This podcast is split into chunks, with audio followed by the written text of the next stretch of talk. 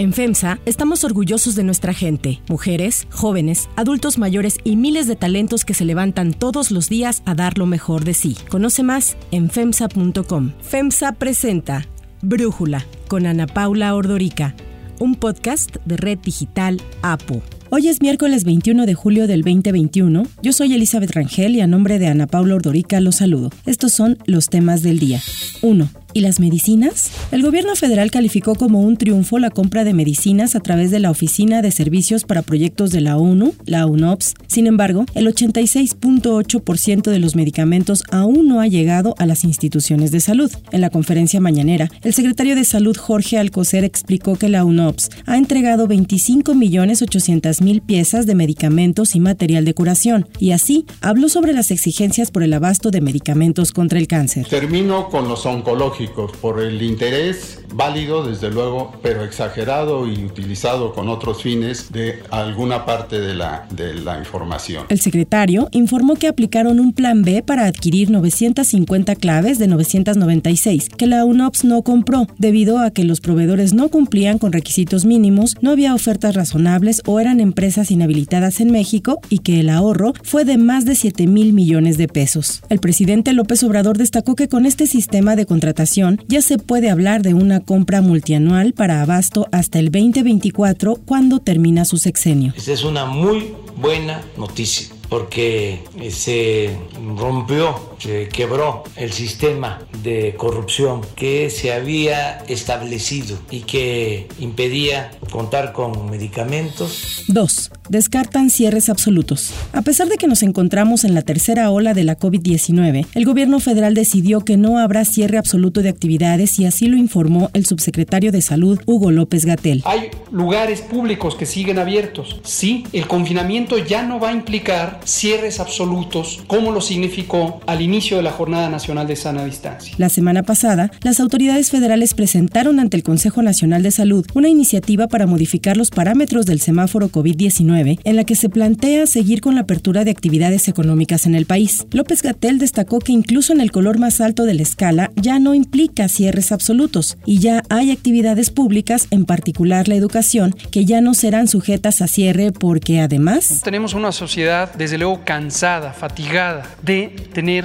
estos largos meses de epidemia. Lo que uno le puede pedir a la sociedad en términos de reducción de la movilidad no es lo mismo hoy que era a lo que era en febrero de 2020. El funcionario aclaró que a partir de ahora será común que en estados con mayor repunte de casos sigan operando las actividades en espacios públicos y lanzó un llamado urgente a los jóvenes para que se cuiden y no le teman a vacunarse. La mayoría de las personas que están hospitalizadas por COVID en este momento son ya personas menores a 52 años y la enorme, enorme mayoría son personas que no fueron vacunadas. De acuerdo con el Consorcio Mexicano de Vigilancia Genómica, actualmente la variante Delta, identificada por primera vez en India, es la de mayor circulación en el país, mientras que el resto ya son marginales. En tanto que los destinos turísticos como Cancún, Los Cabos y Acapulco muestran un aumento acelerado de contagios desde finales de mayo. 3. Veracruz. Veracruz se convirtió ayer en el cuarto estado, además de Oaxaca, Hidalgo y la Ciudad de México, en despenalizar el aborto hasta antes de las 12 semanas de gestación. Los diputados locales aprobaron el dictamen con 25 votos a favor, 3 en contra y una abstención. Con base en el resultado de la votación emitida por esta honorable asamblea, se declara aprobado en lo general y en lo particular el dictamen. Para Brújula, este es el comentario de Judith Muñoz, de la colectiva feminista de Veracruz, Brujas del Mar. La despenalización del aborto es un gran avance para los derechos de las mujeres de nuestro estado y esperamos pronto lo sea para todas las mujeres del país. En Veracruz ocupa el cuarto lugar nacional en mortalidad por abortos mal practicados, según la Organización Internacional IPAS. Esta en su estudio informaba que del año 2000 al 2008, 82.868 mujeres fueron hospitalizadas a consecuencia de abortos mal practicados. De estos, 62 eh, mujeres perdieron la vida. Entonces, estas reformas a la ley ayudarán a que las mujeres no sean juzgadas ni criminalizadas por interrumpir sus embarazos dentro del tiempo que se establece, además de castigar a quien haga abortar a una mujer sin su consentimiento, ya sea con violencia física o moral, así como, como el aborto forzado. El aborto es un derecho de todas las mujeres, la maternidad debe ser deseada y las mujeres debemos tener la libertad para decidir sobre nuestros cuerpos. Afuera del Congreso local, grupos religiosos en contra de la interrupción legal del embarazo se manifestaron para protestar contra la iniciativa.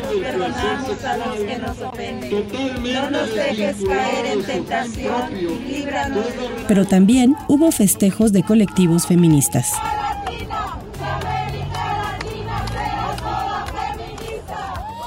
4. Piden cambiar el rumbo del PAN. De cara a la renovación del Comité Ejecutivo Nacional del PAN, prevista para noviembre próximo, el senador Damián Cepeda propuso cambiar el rumbo del partido con el fin de recuperar su identidad. Para Brújula, así lo señala el legislador panista, uno de los que más cuestiona al gobierno de López Obrador desde el Senado. Al PAN lo que le urge es renovarse, nos urge corregir el rumbo. Traemos en los últimos años la brújula un poco perdida. Parece que se claudicó a decirle a los mexicanos quiénes somos lo más urgente recuperar nuestra identidad. Ahora resulta que el PAN en la última elección representó el pasado y no el futuro. No, tenemos que salir a convencer, a conquistar a los mexicanos y decir, esto representamos. Somos un partido que impulsa valores, somos un partido que cree en la familia, somos un partido pro desarrollo económico, pro apertura de mercado, pero con responsabilidad social. Somos un partido que impulsa gobiernos honestos y profesionales, que creen en la división de poderes, pero no se trata nomás de decirlo, sino de actuar actuarlo, porque a veces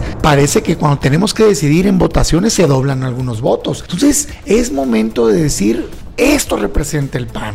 El legislador, quien fue presidente nacional del PAN entre 2017 y 2018, considera que es muy triste que ahora su partido no pueda existir si no tiene al PRI de su lado. Ahora resulta que no nos podemos mover ni un solo centímetro como partido si no tenemos a un lado al PRI. Es triste ver que se crea que el PAN no tenga futuro si no es con el PRI un lado. Yo me niego a ello y creo que no es correcto. Para poder conquistar a los mexicanos necesitamos decirles con claridad qué representamos, porque en la última elección no solo perdimos 13 de 15 estados, sino perdimos más de un millón de votos. Y si nos vamos a esta dirigencia desde que inició, se han perdido cuatro gobiernos estatales, Puebla, Baja California, Nayarit y Baja California Sur. Y ahí andamos celebrando algunos triunfos muy locales. Qué bueno que se den, pero definitivamente parecería que se está más bien administrando el partido, administrando en algunas ocasiones la derrota. Necesitamos un cambio de rumbo, una renovación e ir a representar la alternativa de cambio futuro para este país. Ese es el pan que tenemos que impulsar y para ello creo que hay que unir voces, liderazgos, militancia y buscar un proyecto dentro del partido que pueda encabezar y que tenga el carácter para salir y decirle a los mexicanos, esto representa el PAN y tratar de representar la opción de cara al 2024. Se prevé que para mediados de noviembre el PAN lleve a cabo su elección interna para designar al nuevo líder del partido y, aunque no lo ha formalizado, Marco Cortés pretende reelegirse en el cargo. Hasta ahora, los militantes Adriana Dávila y Gerardo Priego se han apuntado para buscar la dirigencia nacional. 5. Juegos Olímpicos. A dos días de la inauguración de los Juegos Olímpicos de Tokio, Toshiro Muto, jefe del comité organizador, no descartó una cancelación de último minuto, ya que más atletas han dado positivo a COVID-19 y los principales patrocinadores abandonaron los planes para asistir a la ceremonia de apertura del viernes. Por su parte, el presidente del Comité Olímpico Internacional, Thomas Bach, aseguró que ha tenido noches de insomnio ante la incertidumbre creada por la pandemia, pero también dijo que la cancelación de los Juegos por completo nunca fue opción But in fact, cancellation was never an option for us. Desde el 1 de julio y hasta ayer han habido 67 casos de contagios por COVID-19 entre los acreditados para los Juegos. Esta madrugada la selección mexicana de softball debutó en los Juegos Olímpicos al enfrentarse a Canadá. En tanto, la selección de béisbol de México reportó que dos de sus peloteros resultaron positivos a la prueba de COVID-19, Héctor Velázquez y Sammy Solís, quienes son reportados como asintomáticos y ya fueron aislados. 6.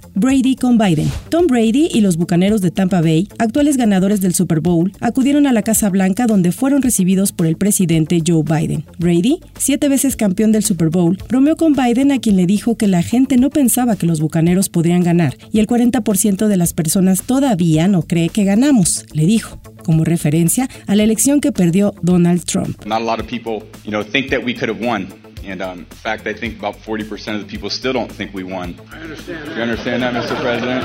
También recordó el error que cometió ante Chicago cuando olvidó la jugada y la gente lo atacó por su edad llamándolo Sleepy Tom, haciendo referencia al apodo de Sleepy Joe que Trump puso al hoy mandatario. Biden, el presidente número 46 de Estados Unidos, recibió el regalo tradicional de una camiseta con el número 46. 7. Al espacio ida y vuelta. 5, 4, command engine start. 2, 1. Jeff Bezos cumplió su sueño de llegar al espacio a bordo del primer vuelo tripulado de su compañía Blue Origin, con la que planea desarrollar la industria del turismo espacial. El cohete New Shepard, al que iba unida una cápsula con los cuatro tripulantes, despegó desde un desértico lugar en el oeste de Texas. Luego, la cápsula se separó de su propulsor y los astronautas pasaron unos minutos por encima de la denominada línea de Karman, es decir, a 100 kilómetros de distancia, la cual es reconocida internacionalmente como el límite entre la atmósfera y el espacio. Tras unos minutos de ingravidez, la cápsula descendió en caída libre antes de desplegar tres paracaídas gigantes y luego un retropropulsor para aterrizar suavemente en el desierto. Esto luego de un viaje de 10 minutos. Los cuatro pasajeros salieron de la cápsula y fueron ovacionados por el equipo de Blue Origin. A nombre de Ana Paula Ordorica, que estará con ustedes el lunes, les agradezco su atención. Yo soy Elizabeth Rangel. Brújula lo produce Bacheva Feitelson. En la coordinación, Christopher Chimal y en la edición, Omar Lozano. Los esperamos mañana con la información más importante del día. Oxo, Farmacias ISA, Cruz Verde, Oxo Gas, Coca-Cola FEMSA, Invera, Torrey y PTM son algunas de las muchas empresas que crean más de 245 mil empleos tan solo en México y generan valor como parte de FEMSA. FEMSA presentó Brújula con Ana Paula Ordorica, un podcast de Red Digital APO.